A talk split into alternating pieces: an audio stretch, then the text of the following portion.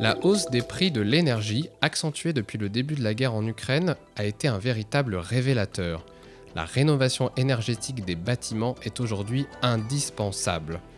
Par chance, le gouvernement mise déjà sur cette politique économique et écologique.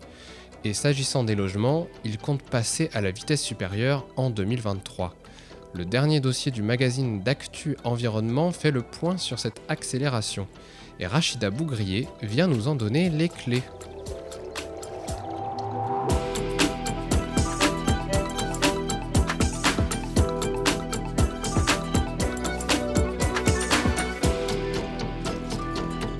Les clés de l'environnement, le podcast d'Actu Environnement.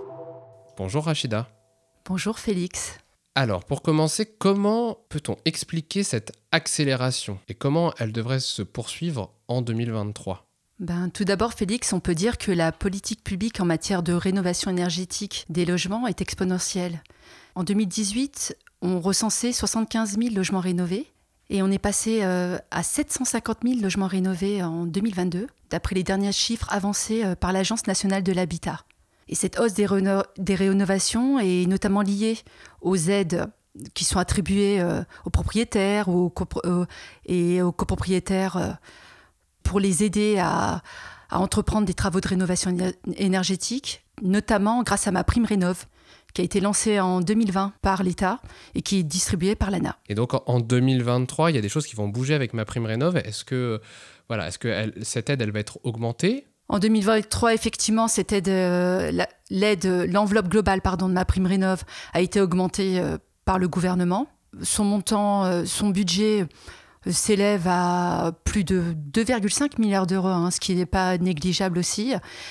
Et c'est surtout cette année aussi pour faire face à l'inflation actuelle hein, sur les prix de l'énergie qui, menacent les ménages les plus modestes. Hein. Ça, c'est des mesures qui sont destinées plutôt aux propriétaires ou même aux copropriétaires, et aux bailleurs. Est-ce que pour les locataires, il y a aussi des nouvelles choses qui émergent? Oui, effectivement, Félix. Euh, là, depuis le 1er janvier, il y a une nouvelle contrainte qui pèse euh, sur les bailleurs. Hein qui sont interdits de louer les logements euh, les plus énergivores, qui sont classés G du diagnostic de performance énergétique, donc DPE. Hein. C'est ceux qui, c'est ce type de logements qui sont considérés comme des passoires thermiques. Donc, ils sont interdits de louer ce type de, de logement euh, dès lors qu'ils concluent un nouveau bail. Et alors, pour revenir sur ma prime rénov, parce que c'est vraiment le dispositif phare euh, du gouvernement sur lequel mise le gouvernement pour cette rénovation énergétique des logements.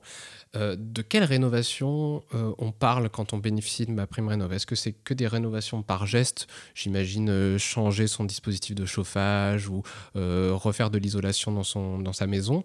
Ou est-ce que c'est vraiment de la rénovation lourde ou performante, comme on dit? C'est vrai que le président Emmanuel Macron y mise sur ma prime rénov et il s'est fixé, euh, grâce à cette, euh, à cette aide publique, de, rénover 700 000 logements euh, par an. Donc, ce qui correspond aux, 700 aux 750 000 logements rénovés en 2022. La particularité de ma prime rénov, c'est d'aider les propriétaires et les copropriétaires à entreprendre des travaux, que ce soit par geste, car tout dépend du revenu aussi de, de, ces ménages aussi. Donc ça permet de financer effectivement les travaux euh, pour changer sa chaudière pour les équipements en faveur des équipements euh, décarbonés. Elle permet aussi de financer les travaux d'isolation, de dite énergétique, de ventilation. Mais aussi, euh, il y a le dispositif Ma Prime Rénov Sérénité, qui favorise aussi ces rénovations globales, et là qui s'adresse aux propriétaires les plus modestes qui occupent leur logement. Alors j'imagine que ma prime rénov, ça fait pas euh, la pluie et le beau temps euh, complètement. J'imagine qu'il y a, il y a, elle n'est pas suffisante cette aide. Euh, est-ce qu'il y a, d'autres dispositifs qui permettent de, d'aider sur le reste à charge des travaux? Est-ce que les banques sont capables de faire des prêts? C'est vrai que l'avantage de ma prime rénov, que, comme je disais, c'est de permettre aux propriétaires de, de, faire ces, gestes euh, gestes de, travaux en fait par étape. Donc euh, en moyenne, euh, par foyer, c'est 3000 euros pour changer un équipement. Une rénovation globale peut coûter très cher, entre 30 000 et 70 000 euros. Et ça peut, ce, ce, coût peut, représenter, et, peut représenter un frein pour, pour les ménages les moins aisés hein, à se lancer dans un projet ambitieux de rénovation. L'État a simplifié en 2022 le cumul de ma prime rénov avec euh, l'octroi de l'éco-prêt à taux zéro L'État a aussi lancé un nouveau prêt qui, s'appelle le prêt avance rénovation, qui là s'adresse plus particulièrement aux propriétaires euh, modestes et âgés aussi qui ont des petits revenus. Bah, ces prêts sont garantis aussi par l'État. C'est-à-dire que euh, euh, l'État rassure ses banques hein, qui, peut restent encore frileuses hein, pour octroyer des prêts aux ménages les plus modestes. Hein. Alors que le fait de garantir euh, ce, type de prêt pour la rénovation énergétique permet de rassurer ces, organismes euh, bancaires en cas de défaut de remboursement. Et puis aussi, on a, euh, il me semble, pour les restes à charge, le bénéfice des C2E, les certificats d'économie d'énergie. Et c'est vrai qu'ils contribuent fortement à financer le reste à charge des ménages modestes. Et leur enveloppe...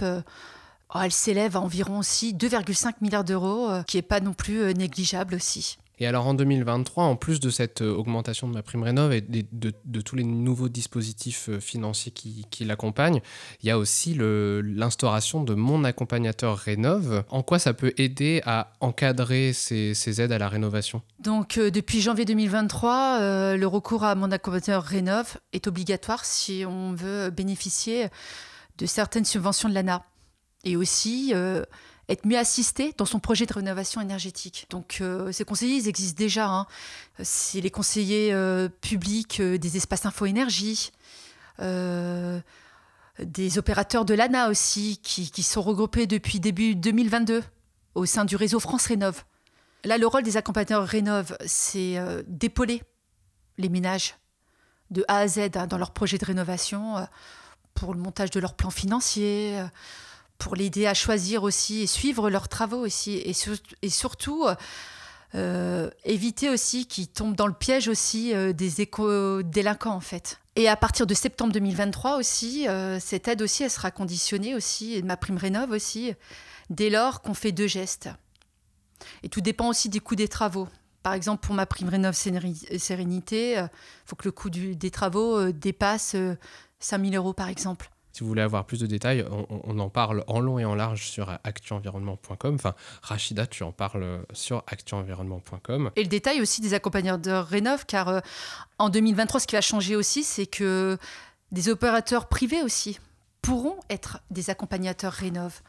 Ça peut être des architectes, euh, des auditeurs énergétiques, des artisans reconnus garants de l'environnement. Hein, et d'ailleurs, pour rappel aussi, euh, pour bénéficier des aides, hein, euh, ma prime rénov, ou toutes les aides publiques aussi, que ce soit un éco-prêt ou les C2E, euh, les ménages doivent faire appel aux artisans reconnus garants de l'environnement pour intervenir dans ce type de chantier pour pouvoir bénéficier des aides. Donc ça, je tiens à le rappeler aussi. Pour être accompagnateur rénov, tous ces opérateurs, que ce soit publics et privés, ils doivent respecter aussi des critères d'indépendance et de neutralité dès lors qu'ils proposent euh, des travaux. Quoi. Et ces, critères seront très contrôlés par l'ANA. En termes de perspective du secteur, euh, parce que mine de rien, dans tout ça, c'est pour aider les ménages face à l'inflation des prix de l'énergie, mais aussi initialement, c'est pour viser la neutralité carbone du secteur du bâtiment, qui ne comprend pas seulement les logements. Euh, où en est-on de ce côté-là? Est-ce qu'on accélère aussi sur le reste de, la rénovation, la rénovation du reste du bâti? Ben pour respecter ces objectifs euh, climatiques, la France, s'est fixé un objectif aussi encore ambitieux, hein. c'est de rénover euh, l'ensemble de son parc bâti, donc et les logements et les bâtiments tertiaires, pour atteindre le niveau basse consommation, BBC, en 2050. C'est-à-dire atteindre l'étiquette A ou B du DPE. Hein. Et par conséquent, il faudra encore accélérer les rénovations performantes des bâtiments qui permettent d'améliorer la performance énergétique euh, de ces bâtiments et aussi de réduire leurs émissions euh, de gaz à effet de serre. Donc c'est un enjeu très important aussi si on veut, respecter euh, les objectifs de la stratégie nationale bas carbone aussi que la France s'est fixée d'ici 2050. Parce que sur les logements, il y a du mouvement, mais sans mauvais jeu de mots, sur le, le tertiaire, pardon, il faut que ça accélère.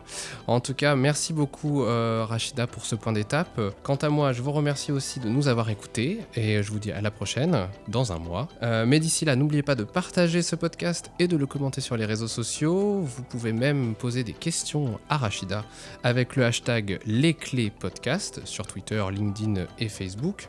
Et si vous souhaitez vous à toutes nos actualités et recevoir notre magazine mensuel, vous pouvez profiter de 20% de réduction. 20% de réduction avec le code Les Clés Podcast en majuscule tout attaché.